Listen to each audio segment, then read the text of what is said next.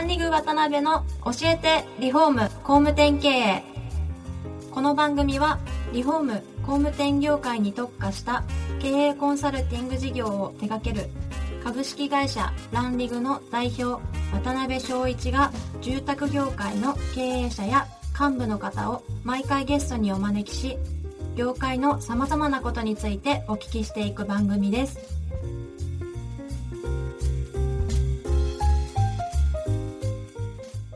皆さんこんにちは。さあ今週も始まりました。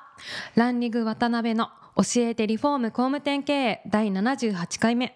アシスタントの牛久保です。パーソナリティの渡辺です。渡辺さん今週もよろしくお願いします。よろしくお願いします。今回もですね、前回に引き続きメガステップの代表小山社長にお越しいただいてます。よろしくお願いします。はい、よろしくお願いします。お願いしますで前回はですね、小山社長の激しいご経歴などの 一端を垣間見えるですね、お話をいろいろお聞きできたんですが、まあ、今回はあの小山社長が立ち上げ、22歳の時ですかね、に立ち上げられたえメガステップというえー会社さんについてえーいろいろお話お聞きできればなと思ってます。よろしくお願いします。はい、お願いしまお願いす。しますまずあれですかね、メガステップさん、今、品川に本社持たれてらっしゃるんでしたっけ？はい。なるほど。何か土地のあれはあったんですか？いゆかりというか。まあ、あの、地元ですね。はいなるほど、なるほど。はい。で、一言で言うとどんな会社なんですか？はい。えっと、まあ、いろいろやってるんですが、まあ、メインははい、えっと、左官のうん。と塗り壁、はい珪藻土とか漆喰とかっていう仕上げを、えー専門で、なるほど、なるほど。えー広げていくうん、はい、そういう仕事をやってます。へえ規模的にもそれこそ100名近くではいやられてらっしゃるってお聞きしたんですけど、はい。結構それぐらいの規模になってくるとね、はいい、ろんいろいろ大変でいらっしゃいますよね。そうですね。そ うですよね。えー実際あれですよね、20年近く立ち上げられて、そしたら続いてるっていう会社だと思うんですけど、いろんな会社の変遷というか、あの出来事があったと思うんですが、20年の中で結構大変なこととかいろいろあったんじゃないですか？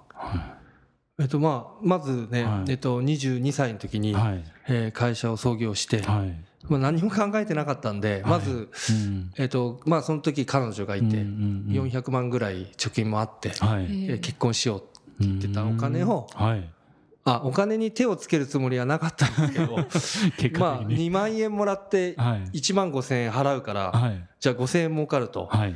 1人から。はい。じゃあ、10人いたらうん5万1日なると。うんはそれ20日間やったら100万かと。うんうん。じゃあ20人いたら200万になるってはい。思ってたんですよ。はいはいはい。それで会社やり始めたんです。もう絶対黒字だと。だって黒字しかないじゃないですか。はいはい。そしたらね。はいそしたら、はい。お金がないんなくなっちゃって。で、はいおかしいなと思ってちょっと貸してってその400万がだんだんはいたら結局そのお金も全部なくなっちゃったんですすぐに。あらえーそれではい。今度僕あのに10代の時とか結構あうんのローンとか返してなかったんではい。竹藤とかしか貸してくれないんですけはいどそういうとこからお金を借りてはい。数百万借りてはい。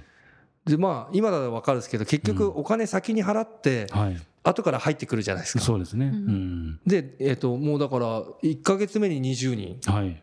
2ヶ月目に30人とか、はい1年目で40人とか、はい。そんなぐらいでどんどん人が増えていったんで、もうお金が全然追いつかなくて、あもちろんキャバクラとかも行ったんですけど、もう絶対黒字だと思ってるんで、ー なるほど、なるほど。だいぶ痛い感じですね。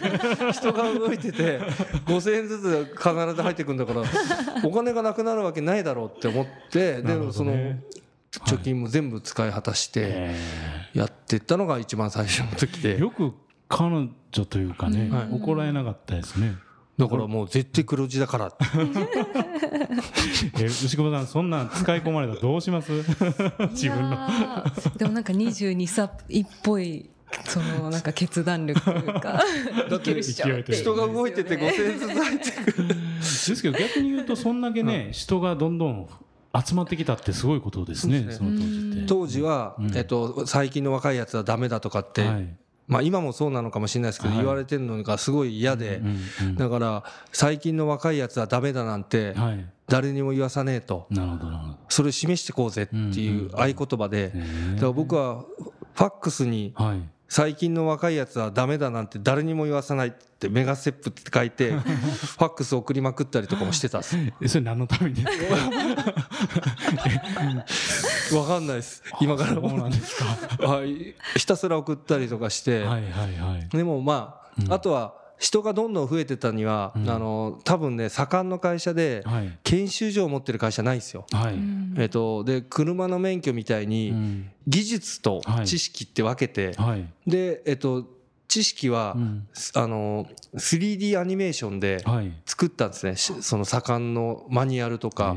でとにかく何のために塗るのかっていうのをうん。映像と試験とで叩き込んではい。でうん今度技術はもう肩が上がらなくなるまで塗らせるんですよ。えー、実習所みたいなところですか？そうです。もう入社と次の日から泊まり込みでえー。天井から塗らせるんですよ。すごいですね。そしたら自分の上に全部落ち落ちてくるんでますよね。落ちないで塗る方法本能で覚えていくっていう。でいろんな研修の仕組みを作ってうん。だから20人入ってきて十何人辞めていくんですよ 結構な割合ですね、はいもうそれでいいと思ってたんですうんうんうんあの金稼いでこないやつはいらないって思ってたしでだからすごい求人にもお金をかけてうん「ガテン」っていう雑誌があったんですけどあね。あれの見開きにうん。事務員の女の子にはい。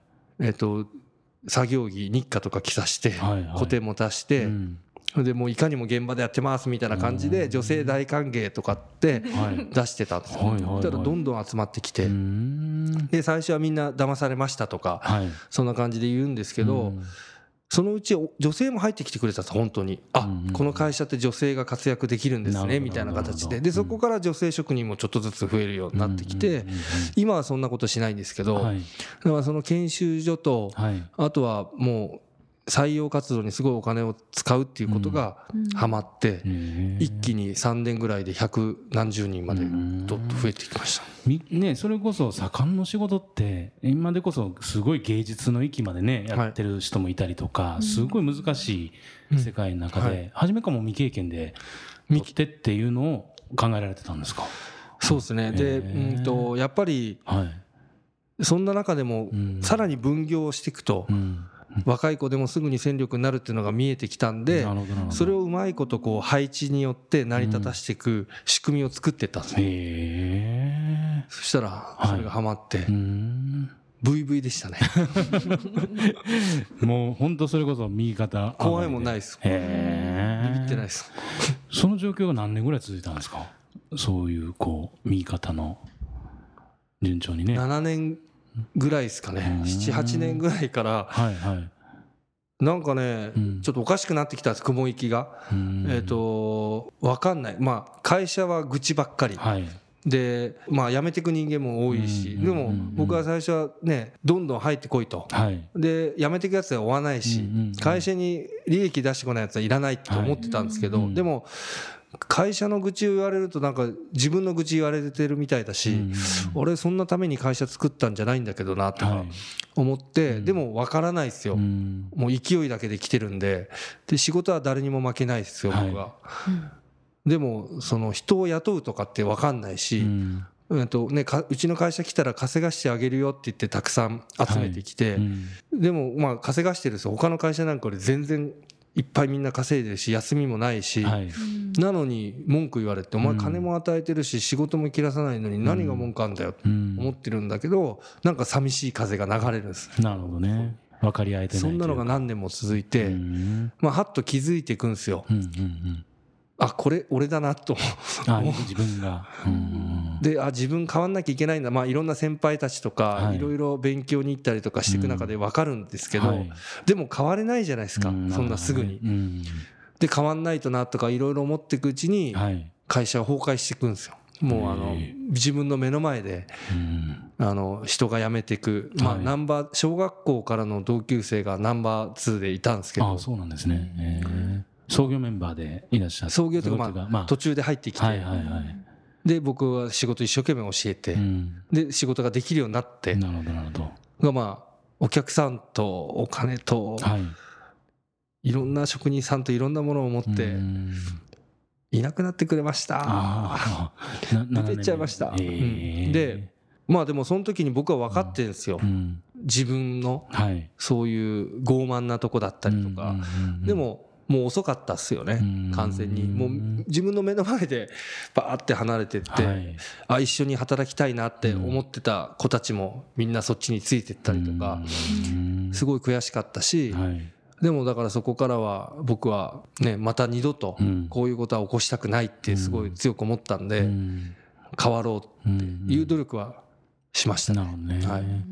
何が一番その当時今から振り返ると、はい。うん。あのそういう原因を作ってらっしゃったっていう思われますか？それは。